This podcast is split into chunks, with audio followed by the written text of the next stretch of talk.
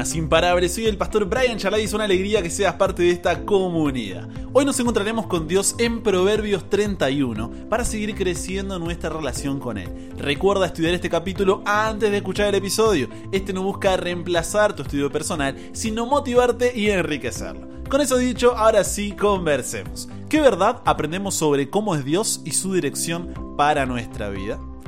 Padre, hoy tenemos un capítulo muy especial, el capítulo de la mujer virtuosa. ¿Cómo entendemos este capítulo en medio de una sociedad del empoderamiento? Ayúdanos Dios a realmente poder eh, disfrutar de tu palabra, a poder escuchar tu voz y que sea un estudio de bendición. En el nombre de Jesús oramos. Amén. Proverbios 31, uno de los capítulos más conocidos como un todo, ya que es el famoso poema acerca de la mujer virtuosa. Tengo que confesar que muchas veces cuando vemos que se hablará de este tema, la mayoría de los hombres pensamos que, ah, bueno, no es para mí, prestamos menos atención o pasamos de largo, ¿no? Pero, ¿sabías que en la tradición judía Proverbios 31 era considerado no como un modelo al que las mujeres jóvenes aspiraban, sino como un modelo al que los hombres jóvenes aspiraban en su futuro casamiento? Hacía referencia a que no debían dejarse llevar solamente por el encanto, la belleza de la mujer, sino por su virtud. Es más, se aconsejaba a los chicos que memorizaran esta parte de la Biblia, no a las chicas, por lo que este capítulo es tan importante para las mujeres como lo es para los hombres, siendo una referencia que marca hacia dónde debemos direccionar nuestra búsqueda. Antes de continuar, veo necesario pedirte que al escuchar lo que hablaremos hoy, no caigas en una falacia de conclusión apresurada. ¿Qué quiero decir con esto? Que este capítulo habla sobre la mujer virtuosa. Ese es su enfoque, ningún otro. Entonces, la falta de mención del hombre y sus características como virtuoso no necesariamente significa que se menosprecie su relevancia o que solo la mujer deba aspirar a tal virtud. Simplemente ese no es el objetivo de este texto y punto. Por otro lado, no hablaremos sobre lo que piensa Brian que debe ser una mujer virtuosa, sino lo que nuestro Dios, creador y salvador, nos dice al respecto. ¿Estamos de acuerdo? Bien. Con eso en claro entonces, ¿por qué es necesario que conversemos sobre este tema? Vivimos en una sociedad que busca deconstruir la identidad y redefinir el valor del individuo diferentes corrientes de pensamiento e ideologías a las que constantemente estamos expuestos, sumadas a nuestras experiencias de expectativas frustradas, moldean nuestra forma de ver la vida y para cuando nos damos cuenta, si es que nos damos cuenta, nuestras construcciones y definiciones ya no se basan en una verdad absoluta y externa, sino en una emoción relativa e interna que supuestamente nos empodera. Es así como muchos cristianos se encuentran repitiendo o empatizando con discursos contrarios a las creencias que afirman sostener, sometiendo la autoridad de la Biblia como palabra de Dios al pensamiento de turno sobre este tema. Fíjate que no cambiaron mucho las cosas desde la primera mentira en el jardín del Edén.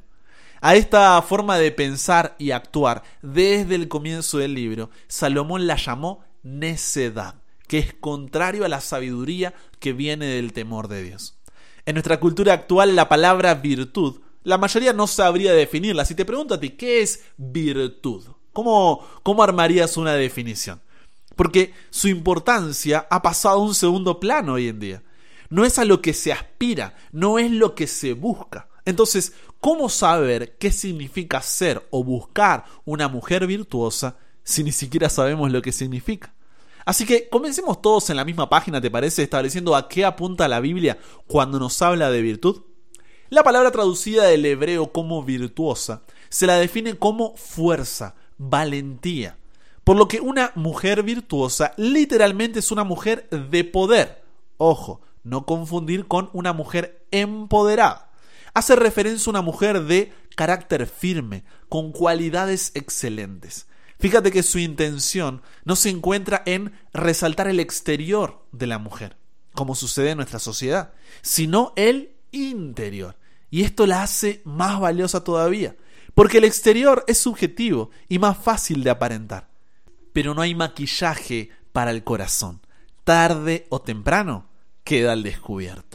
Como dato de color, en la Biblia hebrea los libros del Antiguo Testamento están dispuestos en un orden diferente, y el libro de Ruth sigue al libro de Proverbios como una continuación.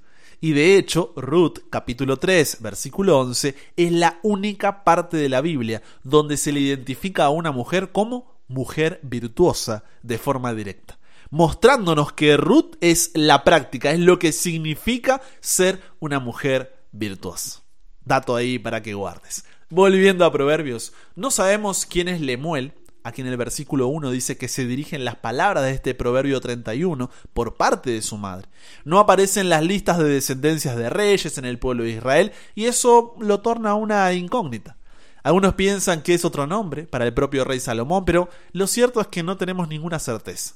Sin embargo, son las palabras de una madre que, preocupada por su hijo, comienza el capítulo diciéndole en Proverbios 31.3, No te vuelvas loco por las mujeres, pues han llevado a la ruina a muchos reyes.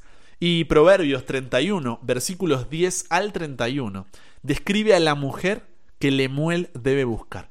En un poema de 22 versículos organizados en forma de acróstico, cada uno de ellos comienza en orden con una de las 22 letras del alfabeto hebreo. Proverbios 31.10 comienza diciendo, mujer virtuosa, ¿quién la hallará? Porque su estima sobrepasa largamente a la de las piedras preciosas. Lo que está diciendo aquí es que el verdadero valor de una mujer se encuentra en su virtud. Mujeres hay muchas, virtuosas, ¿quién la hallará? Son incontables la cantidad de mujeres cristianas que buscan su valor en lo externo, así como de hombres que buscan valor en las mujeres solamente por lo externo. Y es que a eso nos lleva nuestro pensamiento cultural. A ese pensamiento estamos expuestos constantemente, a una sociedad superficial. Pero Dios dice, ¡Ey! No te conformes con una réplica solo porque brilla. ¿Es importante el encanto? Sí. ¿Es importante la belleza? También. Pero sin la virtud nos deja con las manos vacías. No es más que una ilusión. Cuando digo esto puede que estés pensando, Brian, pero si yo no soy la mujer que describirán los próximos versículos, ¿significa que le fallé a Dios, que estoy en pecado y demás? O, Brian, si no encuentro una mujer de acuerdo a la que describirán los próximos versículos, ¿significa que debo permanecer soltero hasta mientras? La respuesta a ambas preguntas es no. No pienses en la virtud como un destino, sino como un camino. Es un proceso mediante el cual mientras más sigas la sabiduría que se fundamenta en el temor de Dios, como establece el libro de Proverbios en su primer capítulo, más virtuosa te volverás. Y como hombres es eso lo que tenemos que ver. Si la mujer prioriza el camino de lo externo y superficial por sobre el de la virtud interna. A partir de esto, los siguientes versículos, como ya leíste, describen diferentes características que en su conjunto forman esa mujer virtuosa. Se comporta de forma que inspira confianza, no da razones para dudar de su integridad y fidelidad, hace el bien aún pudiendo hacer el mal, es trabajadora, dedicada, no es vaga, es esforzada, está dispuesta a adaptarse a las distintas circunstancias y no limitada o definida por ellas, no es superficial, no vive de apariencias, tiene una perspectiva más amplia y madura de la vida que se enfoca en cosas que realmente importan. Es generosa, no es egoísta, no se centra solamente en sus propias necesidades, sino en la de los demás. Siempre tiene las manos abiertas para ayudar al necesitado. Lo colectivo está por sobre lo individual. Tiene un corazón servicial. No tiene miedo a las dificultades, es una mujer precavida. No vive solamente el día a día, sino que prevé y ve más allá de la hora no solo para ella, sino para todos los que la rodean. Es una mujer que no se abandona, sino que se ocupa de su cuidado personal, sin ser esto su prioridad. No se conforma con cualquier hombre y sus promesas vacías, sino que también busca un hombre que esté en el mismo camino de la virtud que ella. Ya dice la frase, detrás de todo gran hombre, primero hay una gran mujer. Es productiva, no desperdicia su tiempo, sino que lo aprovecha al máximo y de forma equilibrada. No vive reclamando sobre el futuro, sino que siembra lo que quiere cosechar y de esa forma permanece confiada. Es una mujer sabia y eso se ve en sus palabras, en conversación con ella. No habla por hablar, sino que sabe qué decir, cuándo decirlo y cómo decirlo. Es el orgullo de su marido y sus hijos porque, a pesar de todo lo que hace, su familia es la prioridad por sobre todas las cosas y eso la hace única. y sobre todas las cosas y fundamento de todas las que ya mencionamos, es temerosa de Dios. Recordando que esto no es que se porta bien porque le tiene miedo a Dios, sino que hace referencia a la debida reverencia, sumisión y admiración que la criatura le debe al Creador y que los redimidos le deben al Redentor. Es el debido respeto y honra de Dios por quien Él es, dándonos cuenta de quién somos nosotros así como el alfabeto para la lectura, las notas para leer música y los números para las matemáticas. El temor del Señor lo es para alcanzar la sabiduría revelada en el libro de Proverbios. Lo sé, mucho de esto puede hacer ruido, generar preguntas y hasta presentar cierta incomodidad para una mente cargada de las corrientes de pensamiento e ideologías del siglo XXI que nos adoctrina ahí constantemente. Pero ahí Ahí es donde se da el crecimiento. Cuando seguimos el consejo de Jeremías capítulo 17, versículos 7 al 9, que dice, bendito aquel que confía en Jehová y cuya confianza es Jehová, porque será como el árbol plantado junto a las aguas, que junto a la corriente echará sus raíces y no verá cuando viene el calor, sino que su hoja estará verde y en el año de sequía no se fatigará, ni dejará de dar fruto. Engañoso es el corazón más que todas las cosas y perverso. ¿Quién lo conocerá? Ya que como agrega Isaías 48, sécase la hierba, marchítase la flor, mas la palabra del Dios nuestro permanece para siempre. Entonces, que cada día podamos decidir caminar por este proceso de desarrollar la virtud, siendo pacientes a largo plazo y perseverantes a corto plazo, buscando al Dios que forma esa virtud en nosotros porque no es algo que podamos lograr por nosotros mismos, sino que mientras más cerca estemos de Dios, más podremos reflejarlo. Ya que como cierra Proverbios capítulo 31, versículo 30, la hermosura es engañosa, la belleza es una ilusión. Solo merece alabanzas la mujer que obedece a Dios. Hoy, tómate un tiempo y pregúntate, ¿dónde estoy fundamentando mi identidad? ¿Qué es lo que define mi valor? qué es lo que estoy buscando, a qué estoy aspirando.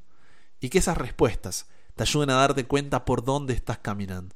Y en caso de que no sea el camino de la virtud, que resulta de la sabiduría del temor de Jehová, no demores y sé lo humilde suficiente para pedirle a Dios que enderece tus pasos, ya sea que eres mujer para poder buscar esa virtud por sobre todas las cosas, o que seas hombre para que puedas buscar una mujer que busque esa virtud por sobre todas las cosas conversamos con Dios sobre esto. Padre, gracias porque has dejado todo en tu palabra. A veces uno dice, no, este tema la Biblia no va a hablar y siempre, Señor, nos dejas allí una dirección. Padre, una sociedad que prioriza lo externo, ayúdanos, Señor, a poder buscar lo interno, a buscar la virtud, a poder buscarte a ti, Señor, y que el temor de ti sea la base, el fundamento de todo lo demás que en ti encontremos identidad, que en ti encontremos valor, que en ti encontremos propósito. Y de esa forma podamos, Señor, ser una generación de mujeres que puedan abrazar la misión, seguir a Jesús y compartir, Señor, tu mensaje. Y una generación de hombres que puedan elegir mujeres virtuosas con las cuales dedicarse por completo a ti en el trabajo que hagan, en la carrera que estudien, para que puedan formar hogares y familias que sean un pedazo de cielo en esta sociedad que tanto necesita conocer tu nombre. Danos sabiduría, Dios. Gracias por este libro de proverbios. Y gracias porque todo comienza en casa. Gracias porque nos dices que esa es una decisión importantísima, por lo cual ayúdanos a poder siempre elegir el camino de la virtud. Nos entregamos hoy a ti, Dios. Cámbianos, renuévanos, transfórmanos, somos tuyos. En el nombre de Jesús oramos. Amén.